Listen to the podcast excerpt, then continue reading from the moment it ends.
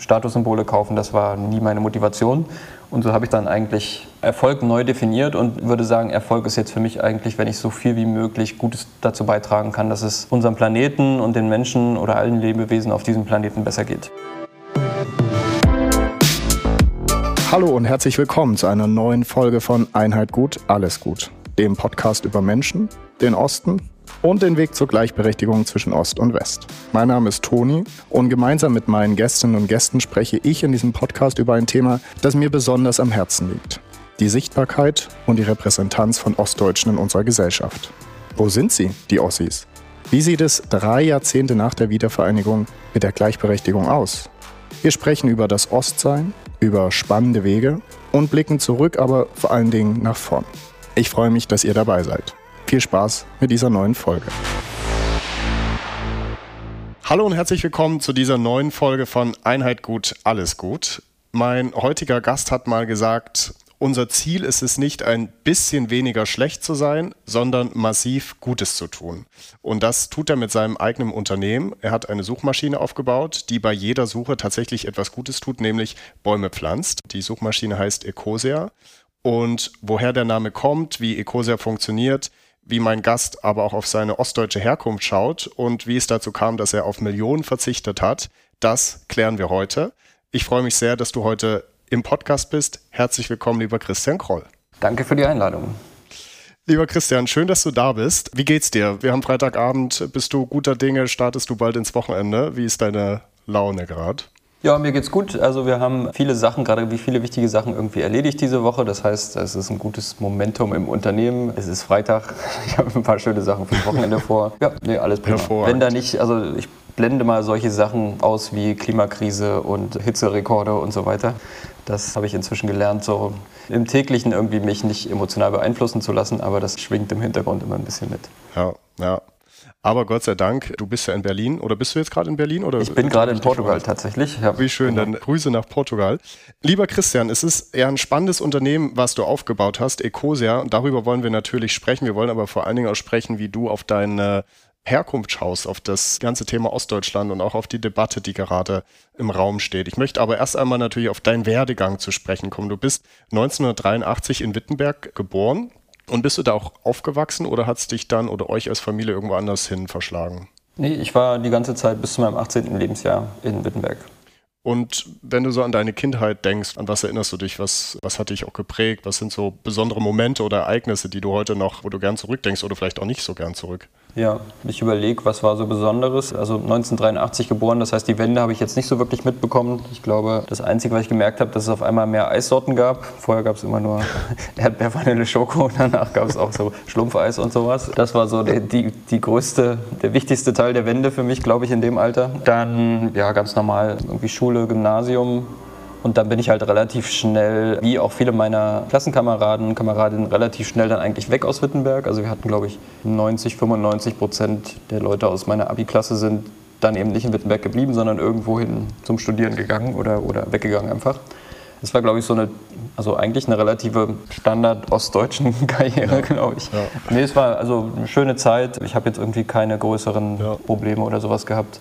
Ich habe mein erstes kleines Business, ich glaube mit 15 oder sowas, oder nee, noch früher mit, sagen wir einfach mal mit 12, das stimmt zwar nicht, aber da war ich noch straffrei. Mein erstes kleines Business war CDs, äh, gebrannte CDs, also so, so, Raubkopien auf dem Schulhof zu verkaufen von, von, von Computerspielen. Und dann irgendwann mit 15, 16 habe ich angefangen, mich für Aktien zu interessieren. Das war, glaube ich, auch so ein bisschen untypisch, dass man sich mit solchen Themen beschäftigt. Also meine eigenen Computer zusammengebaut, irgendwie mit 11, 12 weil ganze Computer kaufen eben viel teurer war als Computer selber zusammenbauen. Ja. Solche, solche Sachen waren vielleicht ein bisschen untypisch, aber ansonsten ganz normales Leben, würde ich sagen.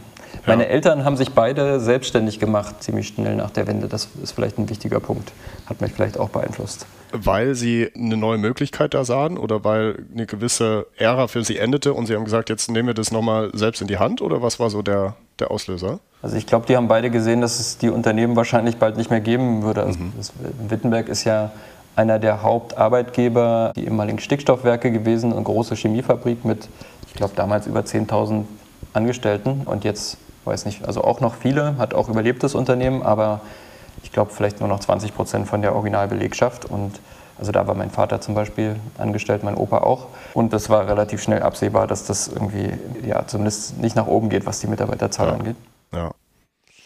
Ja, spannend. Und du hast auch gerade schon angesprochen, du hast mit 16 angefangen mit Aktien zu handeln und hast dich dann für ein normales BWL, äh, was heißt normales, aber erstmal für ein solides BWL-Studium entschieden. Und wenn man auf das schaut, was du heute machst, da ist ja jetzt ein, ein relativ großer Sprung drin gewesen. Wie kam es dann vom BWL-Studium zur Gründung von Ecosia? Nimm uns da gern einmal mit. Was ist da passiert, beziehungsweise was waren so Momente, die ja, es dazu gebracht hat, dass du dann Ecosia gegründet hast? Ja, also ich glaube für mich, also diese Idee, Erfolg ist gleich, also finanzieller Erfolg ist gleich glückliches Leben. Das ist, glaube ich, ne, das haben, glaube ich, viele dann so nach der Wende mitgenommen. Das war auch mal sehr, also auch gerade am Anfang sehr prägend für mich. Also mein Traum war es irgendwie so, Aktienspekulant, Investor zu werden und damit viele Millionen zu verdienen. Das war so mein Traum mit 16, 17, 18 und habe deswegen, um da hinzukommen, dachte ich mir, studiere ich das am besten mal. Und da gab es eben eine Uni in Nürnberg, die sich darauf spezialisiert hat und habe dort angefangen, BWL zu studieren, mit dem Ziel dann eben mal irgendwie Börsenspekulant zu werden.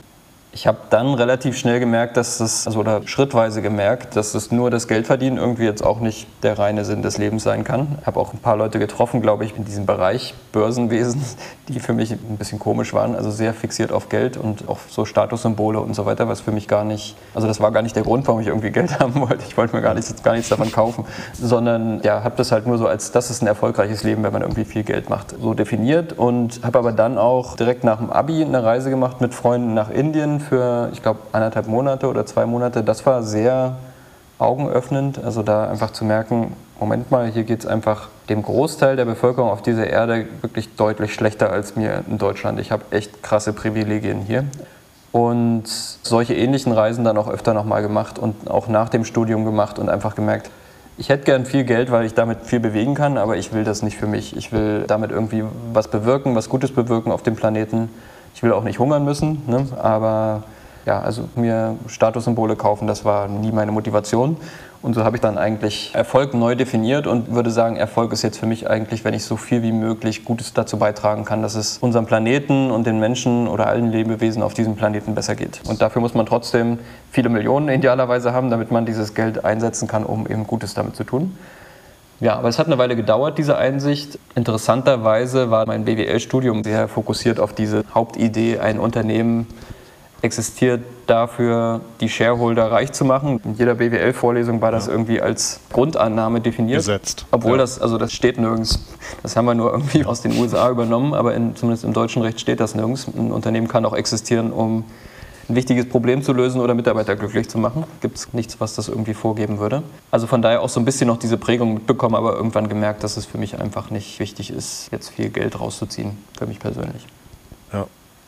Und Ecosia war aber ja nicht deine erste Gründung, sondern du hast vorher schon auch eine Art Suchmaschine oder Plattform gebaut, aber dann 2009 war quasi der konkrete Moment, wo du gesagt hast, okay, jetzt gehe ich das mal an. Wie muss man sich das vorstellen? Wie funktioniert Ecosia heute? Was muss man wissen über Ecosia? Wie läuft das Business? Ja, also mein persönlicher Werdegang war, dass ich schon während des Studiums so ein bisschen mit eigenen Internetseiten rumgespielt habe, also irgendwie so Seiten online gestellt und mal gucken, ob jemand kommt. Das hat also meistens nicht geklappt, aber dann mit, mit einer Seite war das dann so ein bisschen erfolgreich. Das war so ein Finanzvergleich, also verschiedene Finanzprodukte konnte man vergleichen und wenn dann jemand sich zum Beispiel ein Konto eröffnet hat, dann habe ich eine Provision dafür kassiert.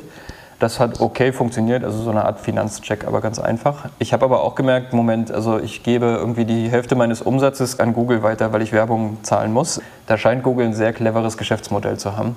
Und so habe ich mich dann mehr für Suchmaschinen interessiert. Nach meinem Studium habe ich dann eine Reise gemacht, habe ein halbes Jahr in Nepal gelebt, habe dann versucht, in Nepal eine Suchmaschine zu bauen, die dann Sozialprojekte in Nepal finanziert.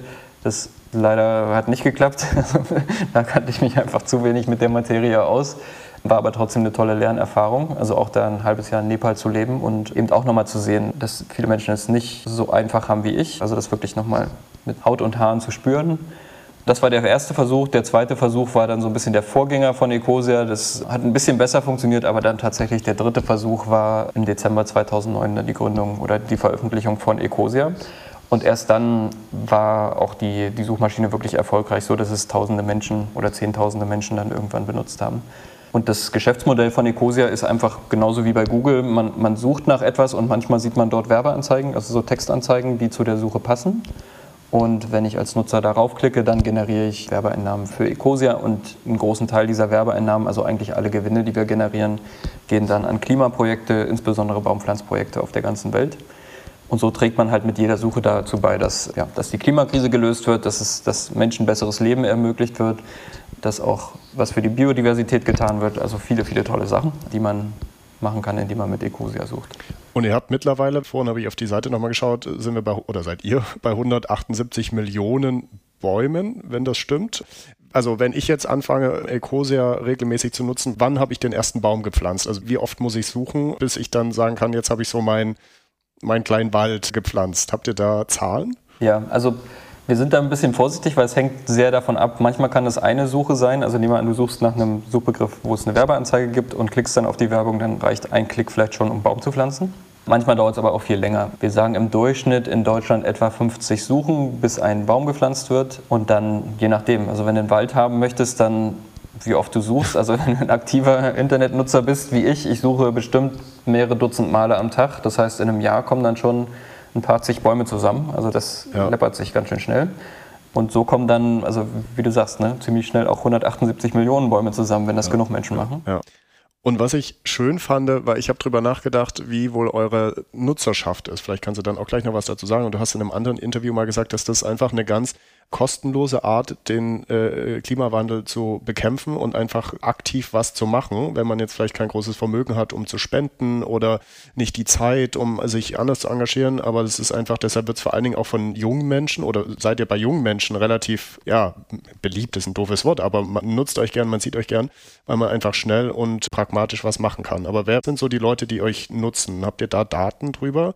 Wo kommt ihr besonders gut an? Weil brauchen wir uns auch nichts vorzumachen. Google hast du auch gesagt oder ist ja irgendwie Marktführerschaft mit über 95 Prozent wahrscheinlich. Und trotzdem habt ihr ja eure Nische gefunden und die 178 Millionen kommen ja auch nicht nur von Christian und Team, sondern mhm. da sind ja viele Menschen, die täglich suchen. Ja. Was habt ihr da so für Einsichten dazu? Ja, also ich glaube generell unsere Zielgruppe würde ich sagen, sind Menschen, denen die Lösung der Klimakrise wichtig ist, aber insbesondere eben auch viele, viele junge Menschen. Also das Thema, was du angesprochen hast, ich kann ja als junger Mensch irgendwie nicht so viel machen. Ne? Ich kann jetzt nicht große Konsum Konsumentscheidungen beeinflussen, habe vielleicht auch nicht so viel Taschengeld, was ich jetzt weggeben kann, dann ist der Umstieg auf Ecosia schon eines der wichtigsten Sachen, was ich tun kann eigentlich in meinem privaten Leben. Also wir merken ganz oft, wenn wir zum Beispiel bei den Fridays for Future Demos, wenn ich da mit meinem Ecosia-T-Shirt oder mit meiner Ecosia-Fahne langlaufe, das ist fast wie so wie so eine Groupie-Situation. die, die, die, Taylor Swift der Nachhaltigkeit. Genau, ja, ja, das, das ist, also ganz, ganz viel Liebe bekommen wir da von den jungen Menschen, weil es ist auch so ein, ich glaube, so ein bisschen Hoffnungsschimmer, dass Unternehmen auch anders sein können und irgendwie nicht, nicht alle Unternehmen unseren Planeten kaputt machen, sondern dass es auch anders geht und Oft ist es auch so, dass dann junge Menschen, also teilweise, ne, also wirklich manchmal unter zehn Jahre alt, auf den Rechnern oder, oder Handys ihrer Eltern die Suchmaschine umstellen, weil sie so nochmal ihren eigenen Effekt vergrößern. Also das hören wir ganz oft, dass ältere Leute uns sagen, ja, mein Kind hat mir davon erzählt und seitdem benutze ich das. Tatsächlich finde ich toll. Es wächst dann auch irgendwie, also wir wachsen dann auch sehr organisch, weil die Kids erzählen sich dann auch untereinander davon. Ja. Und da würde ich gerne auch jetzt darauf mit dir zu sprechen kommen. Du hast es gerade gesagt, ein anderer Ansatz von Unternehmertum. Und da machst du ja eigentlich aus meiner Sicht genau die richtige Frage auf. Ist Wachstum das zentrale Kriterium, um den Erfolg eines Unternehmens zu messen? Was sind aus deiner Sicht, und du machst es ja mit Ecosia vor, dass ihr auf andere Sachen Wert legt, aber was sind aus deiner Sicht oder was sollten vielleicht auch so Kennzahlen sein, KPIs, um heutzutage Erfolg zu messen, um Unternehmen auch anders zu bewerten, um vielleicht weg von dieser Spirale zu kommen. Es geht immer nur um Marge und um Wachstum. Wie guckst du da drauf? Ja, also ich glaube generell, wenn ich jetzt mal ganz rauszoome, sind wir in einem System, was ich jetzt mal als destruktives System bezeichnen würde. Das heißt, mit jedem Prozent Wirtschaftswachstum zerstören wir unseren Planeten noch mehr. Und das schon seit Jahrtausenden, mehr oder weniger. Ne? Also die äh, ersten Zivilisationen haben oft ihre, ihr Umland einfach abgeholzt oder Boden unfruchtbar gemacht. Und inzwischen machen wir das eben auf globaler Skala und in der Geschwindigkeit, die es noch nie zuvor gegeben hat. Also wie, wie schnell wir Wälder abholzen, unseren Ozean verdrecken. Ne? Also aktuell Wirtschaften bedeutet, den Planeten zu zerstören. Also ein destruktives System. Was wir bräuchten, wäre, also nicht nur, dass wir damit aufhören, das wäre dann für mich die Definition von Nachhaltigkeit, aber das ist nur so eine ganz, ganz schmale Linie. Was wir eigentlich bräuchten, wäre ein Wirtschaftssystem, was regenerativ ist. Das heißt, jede Wirtschaftsaktivität führt dazu, dass es unserem Planeten und den Menschen auf dem Planeten besser geht. Und dann ist Wachstum auch kein Problem mehr. Aber aktuell haben wir halt wirklich, also die ganz, ganz große Mehrheit der Unternehmen ist, hat ein destruktives Wirtschaftsmodell. Und dann gibt es welche, die einen, einen, größeren negativen Fußabdruck haben als andere. Aber prinzipiell gibt es nur ganz, ganz wenige Unternehmen und Ecosia ist zum Glück eins davon. Mit jeder Suche macht man etwas Positives. Es geht nicht darum, CO2-neutral zu sein oder keinen Schaden zu machen, sondern es geht darum, wirklich so viel wie möglich Gutes zu tun. Und von diesen Unternehmen bräuchten wir mehr. Also wenn man jetzt einfach mal ein bisschen das weiterdenkt, also nehmen wir an, Apple oder Google oder Microsoft würden das genauso machen wie Ecosia. Wir hätten ja jedes Jahr zig oder hunderte Milliarden zur Verfügung, um den Planeten besser zu machen. Das wäre ja unglaublich. Also da wäre die Klimakrise ganz schnell gelöst. Ja, wir sind aber leider noch in so einem Modell, in dem wir das Unternehmen erlauben, also zum einen unseren Planeten kaputt zu machen oder erlauben es auch Unternehmen wie, wie Apple oder Google, die massive Gewinne generieren, dann einfach ne, aus der Verantwortung zu nehmen und nicht irgendwie wesentlich Gutes damit zu tun. Und ich glaube, da muss ein Umdenken passieren. Das ist eigentlich wirklich, wenn man fundamental guckt, was unterscheidet Ecosia von den ganzen anderen Tech-Unternehmen, dann ist es eben, dass bei uns verpflichtend 100 Prozent der Gewinne in die Lösung der Klimakrise gehen. Das ist eben bei den anderen Unternehmen nicht so. 100 Prozent der Gewinne gehen an die, an die Anteilseigner. Das ist die wirkliche Innovation. Und wenn es mehr Unternehmen dieser Art gäbe, also mehr Ecosias gäbe, dann sehe unser, unsere Welt, glaube ich, ganz, ganz anders aus. Und ich hoffe, dass wir so ein bisschen Leuchtturm sein können für ja. diese Transformation. Es ist ja jetzt in aller Munde, jedes Unternehmen hat ja mindestens den Anspruch, klimaneutral zu werden, ob jetzt 2030, 40 oder wie auch immer. Wie bewertest du das? Also ihr seid ja nun 10, 100, wie auch immer, wie viele Schritte voraus. Man kann es gar nicht vergleichen, aber wie guckst du da drauf? Ist das größtenteils Greenwashing? Nimmst du den ehrlichen Wandel wahr oder ist das aus deiner Sicht eher nur so ein Tropfen auf dem heißen Stein, um ja. fast im Bild zu bleiben? Ja, also tatsächlich, das ist, ist vielleicht so ein erster Schritt in die richtige Richtung, aber eben auch nicht mehr als das. Also wenn ein Unternehmen wie Google oder auch Apple, wenn die klimaneutral sind, dann geben die irgendwie so ein paar Millionen dafür aus, dass sie eben also entweder Offsetting machen oder ein bisschen erneuerbare Energien oder lass es auch Milliarden sein, aber es ist eben nicht signifikant. Wenn man sich mal anguckt, wie viel Geld diese Unternehmen generieren, könnten sie eigentlich viel mehr machen. Und was ich in meinem Kopf zumindest mache, ich messe Unternehmen daran, was sie tun könnten. Also für einen Stahlhersteller ist es ein echt krasser Schritt, klimaneutral zu sein. Aber für ein Unternehmen, was Geld druckt wie, wie Google, Microsoft oder Apple, ist klimaneutral ein Witz. Also die könnten halt echt so viel mehr machen. Und deswegen finde ich eigentlich sogar ein klimaneutral Versprechen von Apple ist für mich viel, viel weniger wert, als wenn Thyssen oder irgendjemand anders dieses Klimaversprechen macht.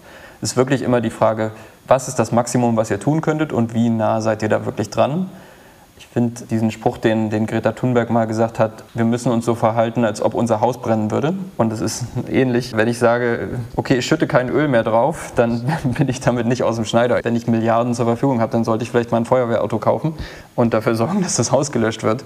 Und das erwarten wir gar nicht, komischerweise als Gesellschaft. Wir erwarten nicht von Milliardären wie Bill Gates, dass er einen wesentlichen Teil seines Vermögens verwendet, die Klimakrise zu lösen. Wir erwarten nicht von reichen Ländern, wie Saudi-Arabien, dass sie ihre gesamten oder einen wesentlichen Teil ihres Vermögens verwenden, um die Klimakrise zu lösen, sondern wir lassen sie damit davonkommen mit so einem Klimaneutral-Versprechen und was eigentlich nichts wert ist. Mhm. Und Christian, aber das passt jetzt alles hervorragend zusammen. Bevor wir auf das Thema Ostdeutschland zu sprechen kommen, ich glaube, das ist eine gute Brücke von dem, worüber wir gerade sprechen und worüber wir gleich sprechen werden, weil als ich mich ein bisschen mit dir beschäftigt habe, ist natürlich auffällig, beziehungsweise ist besonders interessant und auch zu dem, du hast vor ein paar Minuten gesagt, zu dem 16, 17, 18-jährigen Christian, der quasi schnell reich werden wollte hast du dich vor ein paar Jahren bewusst dagegen entschieden, muss man ja so sagen. Und du kannst auch gleich alles äh, nochmal genau darstellen, aber du hast quasi Ecosia in eine Purpose-Unternehmung transferiert und damit sichergestellt, dass sozusagen auch nicht verkauft werden kann, aber auch damit dir mehr mögliche Millionen, wenn du da irgendwann mal rausgehen würdest, quasi abgeschnitten. Vielleicht erklär uns das noch einmal. Wie kam es zu dieser Entscheidung? Was bedeutet das auch ganz genau, diese Umwandlung? Was hast du damit unterbunden und was wolltest du damit sicherstellen für die Zukunft für Ecosia? Ja, also was mir wichtig war, schon bei der Gründung von Ecosia habe ich versprochen, dass ich das nicht zu meiner eigenen Bereicherung mache, sondern es geht eben darum, einen positiven Beitrag für unseren Planeten zu leisten. Und dass ich es nie verkaufen werde. Also das heißt, das war eigentlich für mich schon relativ früh klar, dass es eben nicht darum geht, mir meine eigenen Taschen voll zu machen. So ein Versprechen ist aber auch ganz leicht zu geben, wenn man auch am Anfang ist. Ne? Da ist ja das Ganze auch noch nichts wert. Das ja, ja. wiegt dann irgendwie mehr, das Versprechen, wenn dann das Unternehmen wächst. Und wir sind ja Europas größte Suchmaschine, also die größte europäisch-stämmige Suchmaschine. Wenn du klassische Bewertungsmaßstäbe bei uns ansetzen würdest, dann wären wir viele hundert Millionen, wenn nicht sogar irgendwie Milliarden wert als Unternehmen. Naja, und dann irgendwann, als Ecosia dann immer größer geworden ist, und ich habe ja dieses Versprechen gegeben, aber dann haben auch so ein paar Mitarbeiter gefragt, wie sieht es denn aus mit diesem Versprechen? Wie ist es denn irgendwie rechtlich verbindlich oder ist es jetzt, was ist denn das? Na, ich gemerkt, ja, das ist eigentlich nichts wert, dieses Versprechen. Ich könnte trotzdem das Unternehmen einfach verkaufen. So war der Stand von vor ein paar Jahren.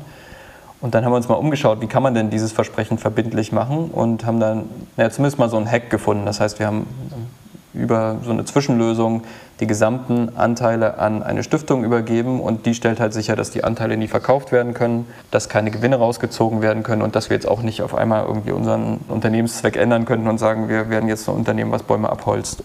Das heißt, so haben wir es geschafft, das jetzt wirklich in alle Zukunft sicherzustellen das hat, glaube ich, war ein wichtiger, wichtiger Schritt für viele Mitarbeiter und Mitarbeiterinnen, die, die natürlich auch ihre gesamte oder einen großen Teil ihrer Energie, ihre eigene Lebensenergie in das Projekt investieren. Ich glaube, es war ein wichtiger Schritt für unsere Nutzerinnen und Nutzer, die ja auch irgendwie uns Vertrauen geben und jeden Tag mit uns suchen und es auch sehr blöd fänden, wenn Christian dann irgendwann sagen würde, ciao, ich, ich habe mir jetzt für eine Milliarde von Microsoft das Unternehmen abkaufen lassen. Also da wären viele sehr enttäuscht und dann auch, ich glaube, für, einfach für die Öffentlichkeit so ein, so ein Vertrauen schaffen. Es ist halt, geht halt wirklich rechtlich gar nicht anders. Bei uns müssen die Gewinne in Klimaprojekte gehen. Es geht nicht ja. anders, die, die Gewinne rauszunehmen. Und das war also persönlich schon ein großer Schritt, ne? weil wenn du was hast, was viele Millionen wert ist, dann auf einmal zu sagen, ja, ich verschenke das, das war schon ne, so ein wirklicher Test meiner Werte. Aber ich habe halt auch gemerkt, was ich will, also der Grund oder was mich so ein bisschen vielleicht zurückgehalten hat, diese Entscheidung zu treffen, war eigentlich nur, dass ich so eine gewisse Sicherheit in meinem Leben will. Also ich will jetzt nicht irgendwie mal, keine Ahnung, finanziell komplett abstürzen und dann im Zweifel äh, in der Straße leben und verhungern und so. Ne? Also, aber ich habe halt auch gemerkt, diese Sicherheit kann ich mir selber aufbauen. Ich bekomme ja ein ganz normales Gehalt bei Ecosia. Ich kann in meine Altersvorsorge investieren. Das geht schon alles trotzdem. Es war halt nur dieses, ne, so, so, immer so ein kleines Teufelchen auf der Schulter, was gesagt hat, na, willst du nicht doch mal Millionär, Multimillionär oder Milliardär werden? Komm, äh, die anderen finden das doch auch so toll und so weiter. also musst du es auch gut finden. Genau, ja. Und dann habe ich aber irgendwann ne, mir das Teufelchen mal genauer angeguckt und habe gemerkt, nee, sorry, ist nicht mein, ist nicht das, was mich ja. wirklich glücklich macht. Also ich finde es eine ganz wirklich tolle und bemerkenswerte Geschichte und ich glaube, so schnell findet man die auch nicht normal. Das finde ich ganz toll. Und irgendwie spielt das ja auch so ein bisschen mit rein, weil du hast in einem Interview oder in einem äh, Fragebogen bei unseren Freunden von Wir sind der Osten auch mal gesagt, dass du so ein tiefes Verlangen spürst, auch in unserem Vorgespräch, nach Chancengleichheit. Sicherlich auch so ein bisschen vielleicht deiner Biografie geschuldet. Was glaubst du, hat dich auch so, wenn wir mal jetzt auf deine Herkunft gucken, vielleicht so was Werte anbelangt, was Einstellung, auch was so das Miteinander anbelangt? Ich äh, denke auch an Ina Remmers, die nebenan.de gegründet hat, die auch gesagt hat, hey, so dieses Gefühl von Gemeinschaft, von Geborgenheit in dem direkten Umfeld. Glaubst du, da gibt es eine gewisse Korrelation oder gibt einen gewissen Zusammenhang zwischen dem, was vielleicht auch wirklich Einstellung oder Sozialisierung sind und dem, wie du vielleicht auch gerade diese wichtige Entscheidung getroffen hast oder auch grundsätzlich, warum du dich entschieden hast, etwas, ein Unternehmen zu gründen, was ja einfach dem Gemeinwohl dient und nichts anderem, sondern einfach die Welt besser machen möchte und ja. sollte. Ja. Ja, also ich glaube, wenn ich, wenn ich mal so auf mein eigenes Wertesystem gucke, ich habe echt so einen, einen fundamentalen Glauben, den ich nicht hergeben möchte. Ich will, dass jeder Mensch, also wenn ein Mensch auf dieser Welt geboren wird, egal wo und egal unter welchen Umständen, sollte dieses Neugeborene ungefähr die gleichen Chancen haben wie jeder andere auf der Welt. Also egal, ne, ob das jetzt in Nepal ist, in einer armen, also oder hoffentlich nicht mehr armen Familie oder Millionärskind oder wie auch immer. Ich finde es einfach unfair, dass Leute einfach, weil sie Glück hatten in der Lotterie irgendwie, in der geografischen Lotterie, so viel mehr Möglichkeiten haben oder so, das Leben so viel einfacher haben, während andere Menschen verhungern müssen. Also vielleicht war das auch so ein bisschen das Ergebnis der Reisen, die ich gemacht habe nach dem Abi und nach der Uni. Dass wenn man sieht, zum Beispiel, also in Nepal, ich habe da viele Leute kennengelernt, die waren cleverer als ich, die haben härter gearbeitet als ich, aber die werden nie auf denselben, auf denselben Lebensstandard kommen, einfach weil sie in Nepal geboren sind. Und sowas geht einem dann echt, ne, wenn man dann ein halbes Jahr lebt in dem Land, das geht irgendwie echt unter die Haut. Und das hat mich sehr geprägt. Also vielleicht war das auch schon, es war vielleicht auch so ein bisschen vorher schon in mir drin. Ich weiß jetzt nicht, woher diese Sozialisierung kommt. Kann auch sein, dass es noch ein bisschen DDR-Hintergrund ist, irgendwie dieser, dieser Glaube an Gleichheit. Aber auf jeden Fall ist das ein sehr, sehr wichtiger Wert für mich. Und deswegen finde ich es auch so obszön, wenn Leute glauben, dass sie sich irgendwie eine Luxusjacht kaufen müssen und damit um die Welt schippern, während andere Menschen auf der Welt verhungern. Also das geht für mich nicht zusammen. Das habe ich kein Verständnis für. So ein gewisser, ne, so ein gewisser Wohlstand, okay, aber irgendwann ist Schluss. Und das kann man unter soziale Marktwirtschaft einordnen, glaube ich. Da passt das gut rein. Vielleicht passt es auch unter Sozialismus, je nachdem. Für mich ist beides okay. Ja. Und wie nimmst du so die aktuellen Entwicklungen und die aktuelle Debatte auch um Ostdeutschland wahr? Wie guckst du da drauf? Fühlst du dich da noch verbunden als, ja, du hast, also warst sechs Jahre bei der Wiedervereinigung? Oder ist das ein Teil von dir, aber du identifizierst dich gar nicht mehr so stark mit der Herkunft ja. oder deiner Heimat, wenn man das als Wort nehmen möchte? Ja. Also ich glaube, ich habe es also lange irgendwie nicht so wirklich wahrgenommen, aber so schrittweise ne, merkt man halt, oh Moment, das ist wirklich schon Prägung, äh, die ich da habe. Ich glaube, das erste Mal, als mir das bewusst geworden ist, das war, als ich dann in der Uni war. Also ich bin halt aus, aus Wittenberg nach Nürnberg und da war ich auch so in meiner Gruppe irgendwie so der, der einzige Ossi. Und es war so, ne, die Leute haben sich halt teilweise über den Dialekt lustig gemacht. Das ist auch okay, hat mich jetzt nicht sehr gestört, aber ich habe halt gemerkt, ah okay, bist schon ein bisschen anders als die obwohl ich jetzt finde, dass der fränkische Dialekt auch nicht, kann man sich auch gut darüber lustig machen. Aber da habe ich halt gemerkt, ja, das ist schon ein bisschen anders. Da gab es auch so einen Moment, da musste ich irgendwie, weil ich nicht aus Bayern kam, musste ich irgendwie Mathe nochmal nachholen, obwohl äh, ich habe dann bei den Matheprüfungen am Ende, glaube ich, war ich in den, weiß nicht, in den Top 2% oder sowas. Aber ich musste, weil ich einfach aus dem dummen Sachsen-Anhalt kam, musste ich das gute bayerische Mathe nochmal nachholen. Das waren schon so ein paar Momente, wo ich dachte, naja, so ein bisschen, ein bisschen Unterschied ist da schon. Ich glaube, es hat mich nicht sehr getroffen, weil ich, weil ich relativ schnell meinen eigenen Weg gefunden habe. Aber ich habe dann auch, glaube ich, als ich mein Unternehmen gegründet habe, dann ein paar Jahre später, als, als ich mir dann das hart erarbeitet hatte, ne, mit, dass Ecosia zum Erfolg wurde, habe ich gemerkt, Moment, andere haben es gar nicht so schwer. Andere rufen einfach ein paar Bekannte an und haben irgendwie in ihrem Netzwerk jemanden, der auch schon gegründet hat oder bei irgendeiner Zeitung arbeitet oder wie auch immer. Die haben irgendwie bessere Startvoraussetzungen. Der Erfolg von Ecosia war schon auch irgendwie hart erarbeitet und ich habe dann auch insbesondere, wenn man dann irgendwie ja, die Geschichten von anderen sieht, gemerkt, es gibt schon Leute, die noch mehr Privilegien haben als ich. Oder, oder auch wenn man dann, ne, wenn man in Deutschland rumreist und sieht halt irgendwie gerade im Südwesten Deutschland ähm, gewisse Kommunen, die extrem viel Geld haben, dann fragt man sich, warum, warum ist denn hier alles so schön, irgendwie alles so schön ordentlich? Und dann merkt man, ah, okay, hier gibt es einen, einen großen Konzern, der hier Gewerbesteuer zahlt. Deswegen ist das hier so schön. Äh, das haben wir gar nicht bei uns in Ostdeutschland. Also da habe ich schon gemerkt, es ist auf jeden Fall innerhalb Deutschland nicht die privilegierteste Position. Und es sind mir auch immer wieder so Dinge aufgefallen. Ne? Wir haben irgendwie sehr oft, wenn man dann irgendwie in dieser Businesswelt Vertragsverhandlungen gemacht hat, war es halt so, ähm, wenn Deutsche, dann insbesondere Westdeutsche, und bin dann auch ab und zu mal über Statistiken gestolpert, dass, weiß nicht wie, ein sehr geringer äh, Prozentteil der DAX-Vorstände irgendwie aus dem Osten kommt, wo ich mir auch dachte, ja, dümmer sind wir eigentlich nicht, warum ist denn das so? Ja. und ähnlich dann auch irgendwie so auf der Universität auch in den hohen Positionen Ostdeutsche eben unterrepräsentiert. Und das ist dann, äh, stößt halt ab und zu mal so ein bisschen sauer auf. Es ist jetzt aber auch nicht so, dass ich der Meinung bin, wir wurden irgendwie verarscht oder ne? es ist halt so ein, ein, längerer Integrationsprozess und bis wir wirklich auf einem gleichen Niveau sind, also das die ehemalige DDR und die ehemalige oder die, die BRD, der, also Westdeutschland, das dauert noch eine ganze Weile. Also bis jeder wirklich innerhalb von Deutschland ungefähr dieselben Chancen hat, wird noch eine Weile dauern. Und was glaubst du, was sind, also nun bist du ja Unternehmer und Aktivist, wenn man so will, alles in einer Person. Was müssen wir tun? Also du sagst ja auch irgendwie, die Chancengleichheit global liegt dir am Herzen, wenn man jetzt auf unser Land schaut. Was wären so konkrete Dinge, wo man sagen könnte, okay, wenn sich das ändern würde, du hast gerade angesprochen, auch DAX-Unternehmen, sowohl die Führung, ja, die Zahlen sind erschreckend, glaube, es gibt mittlerweile nur zwei Personen in den DAX-Top-Management-Funktionen, die einen ostdeutschen Hintergrund haben, aber natürlich auch die Ansiedlung von DAX-Unternehmen. Also es wäre so ein, ein Punkt. Wie guckst du da drauf? Was wären so Themengebiete, von denen du glaubst, das müssen wir angehen, um da auch irgendwie einen Schritt weiterzukommen? Ja, also für mich ist ganz wichtig, dass der, sag mal, die frühe Phase in einem Leben irgendwie, dass die gut unterstützt wird. Also dass, dass viel in die Bildung, also egal wo, idealerweise gleich viel oder wenn es halt benachteiligte Regionen gibt, dann eben da idealerweise mehr rein investieren, ob das jetzt Ostdeutschland ist oder ob das Problembezirke in Berlin sind oder wie auch immer. Also da muss, ist der Staat meiner Meinung nach verpflichtet, wirklich mehr zu geben, deutlich mehr zu geben und da lässt man viel zu viele Leute irgendwie durchs Raster fallen und dann haben die eben verloren. Also das finde ich absolut nicht okay. Das finde ich in Deutschland nicht okay. Das finde ich global genauso schlimm. Also dass, äh, dass man sagt, ja, keine Ahnung, die Kinder in Äthiopien sind mir doch egal, sollen sie doch verhungern. Also das ist eigentlich das, was wir machen und das, das tut mir sehr weh.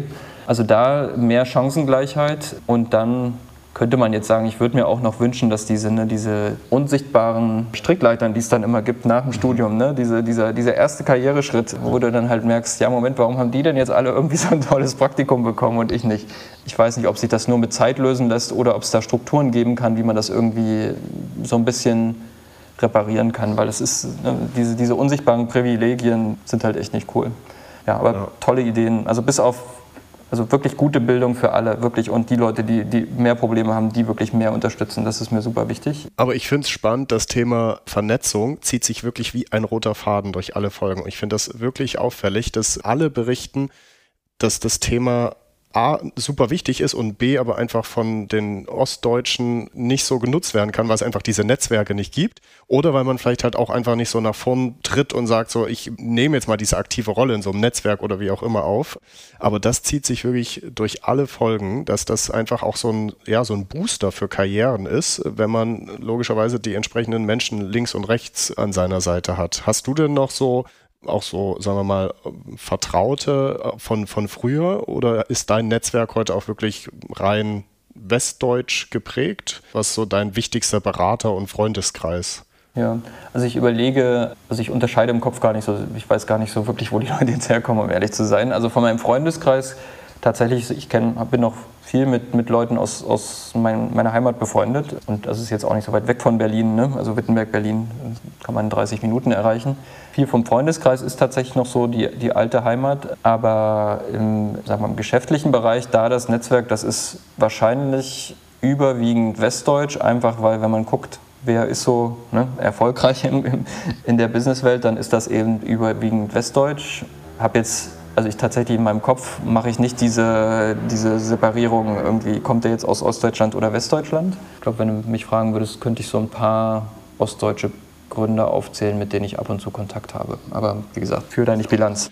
Letzte Frage, Christian, dazu. Was wünschst du dir für die Debatte um Ostdeutschland oder was wünschst du dir für die Wahrnehmung, wie wir gerade draufschauen auf, auf Ostdeutschland? was muss sich ändern? Oder wie, wenn du jetzt so 10, 15 Jahre nach vorn schaust, was soll sich geändert haben bei dieser Diskussion?